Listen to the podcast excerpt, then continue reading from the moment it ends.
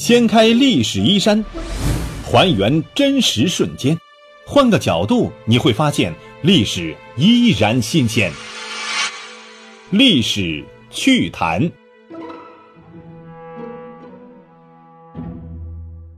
亲爱的朋友们，大家好，欢迎收听由喜马拉雅独家首播的《历史趣谈》，我是龙墨。今天啊，我们聊一个比较八卦的话题啊，皇帝八个儿子死得早，怎么回事？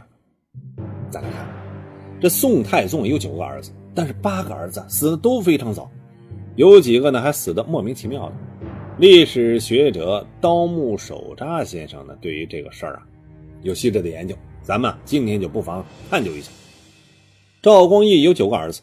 长子元佐，次子元熙，三子真宗，四子元奋，五子元杰，六子元沃，七子是元代，八子元衍，九子元义。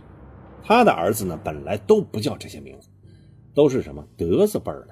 但是后来赵光义啊，为了和兄弟们的儿子啊搞个区别出来，是吧？这都是皇子皇孙呢，得区别开来，以显示自己儿子们的高贵，完全就改成了元字辈了。首先，再来说说这个楚王元佐，他是太宗的长子啊。太宗当上皇帝的时候，他才十一岁，但是呢，他从小就很像他老爸，不仅武艺高强，而且性格忠直。见过他的人都说这个娃是个好娃。没多久就立他为皇太子了。当时太宗为了保证皇位传给自己的儿子，所以极力铲除对皇位有威胁的人。赵廷美就是其中之一。元佐一向和自己的叔叔交情不错呀，也知道他的性格。后来呢，赵普和太宗弄出一个赵廷美谋反之事，举朝都表示沉默，只有元佐一个人出来说公道话。但是太宗不听啊，把赵廷美先贬到洛阳，后来呢又贬去了房州，没多久就郁闷死了。元佐听到赵廷美的死讯，当时就气得吐血了，血液挤到脑筋了，整个人就呈现了一种疯癫的状态。发癫发狂之后的元佐呢，性情大变，经常没事就拿刀啊杀身边的侍卫，所以没有人敢去服侍他。这下可把太宗给着急了，到处是访求神医啊，最终搞了几十位专家的会诊，结果一日通过，说没治啊。所以后来太宗搞了一个什么宴会之类的，都不叫他，免得这个玩意一不小心又发疯了，是吧？不坏事吗？雍熙二年重阳节，太宗把儿子们都邀去啊，吃一顿饭。太宗给儿子们讲自己年轻时候的英雄故事。吃完饭之后，二子元熙路过元所的豪宅，就顺便进去和老大聊上几句。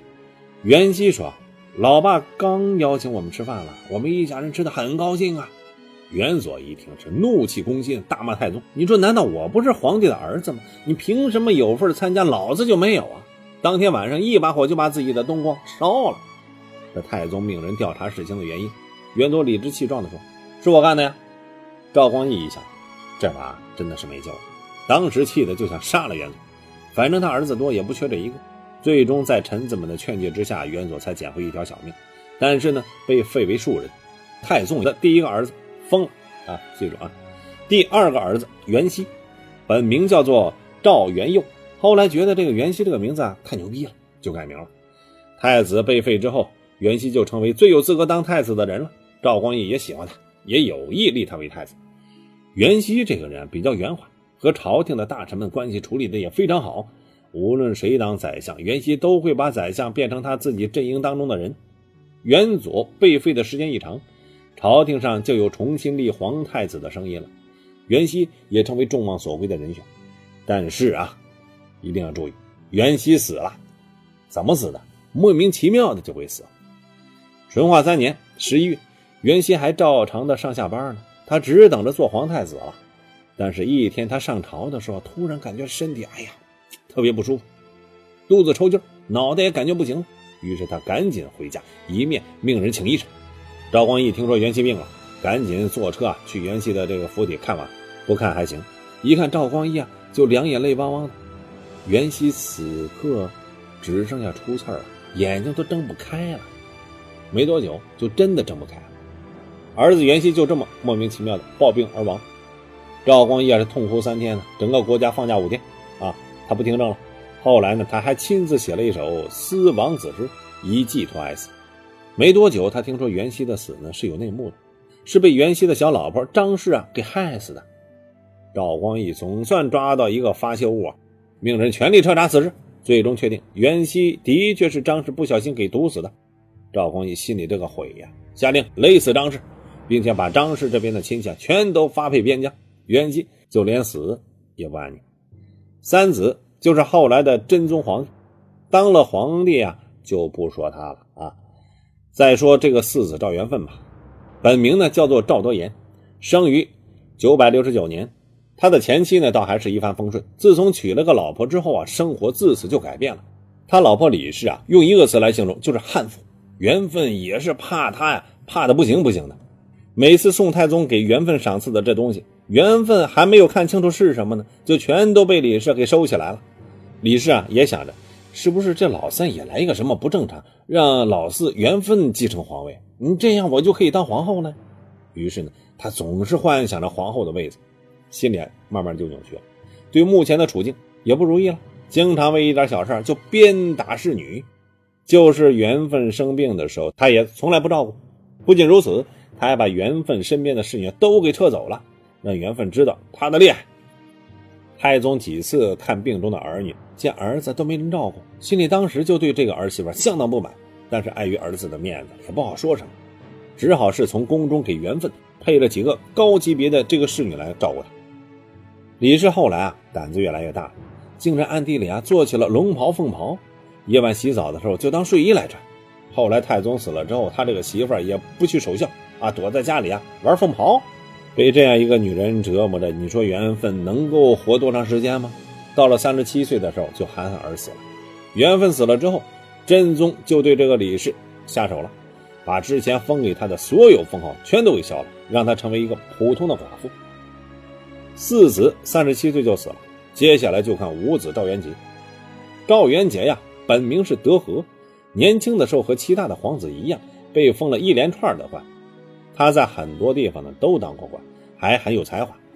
历史关于他的记载相当少，但是呢，有一点很明朗，那就是他逃脱不了赵光义儿子要面临灾害的命运。他在三十二岁的时候就死了。五子三十二岁就死了，接下来就看六子赵元沃。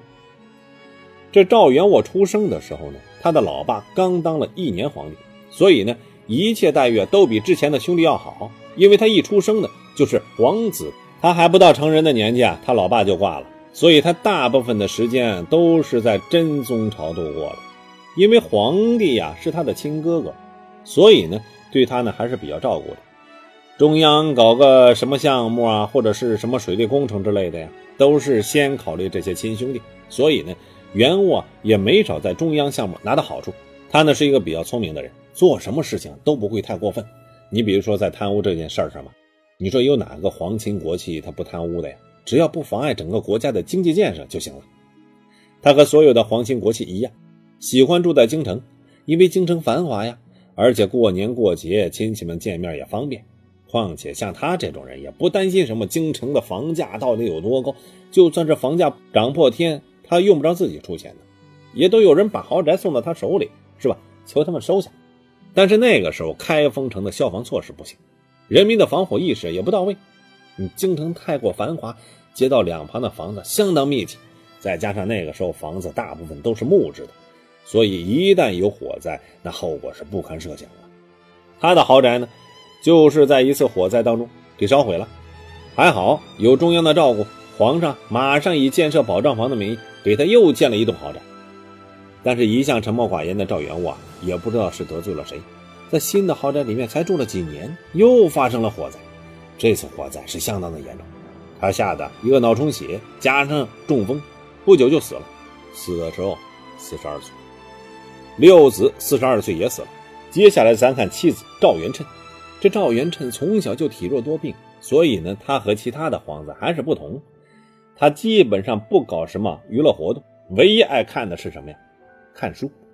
他七岁被封为是检校太保、右卫上将军、晋国公，这也是他爸给他最后礼物。真宗即位之后，他和其他的皇子一样，得到了中央无条件的照顾。真宗啊，比较崇信道教，特别是和辽朝签订了澶渊之盟之后，他为了跟辽朝争正统，以显示自己顺天而立的天命，经常搞一个什么迎天书活动。这些都是糊弄人的东西。正常人都明白这是假的，但是领导说这是真的，那就是真的。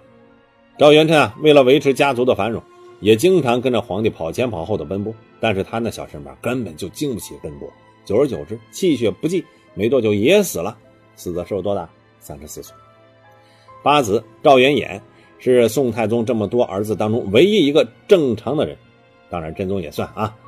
他呢，竟然活到了六十岁，打破了哥哥们早死的魔咒。既然他这么正常，也就不说他了。至少呢，他不会是宋太宗的遗憾，他没有遭到什么报应。估计宋太宗呢种下的孽都是被他哥哥们给接去了，他哥哥们都得到了老爸的照应，到他这儿正好报应完了，所以说他就没事了。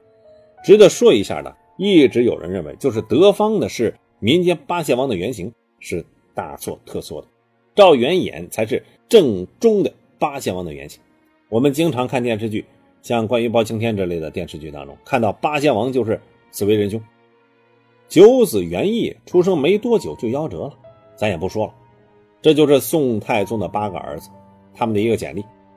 呃，当然这里面呢没有包括真宗啊，很清晰的可以看出，只有八子是正常人一个，其他的儿子或多或少都过着不正常的生活，这也成为宋太宗的报应。好，本期的历史趣谈就到这里，感谢大家的关注收听，下期再见。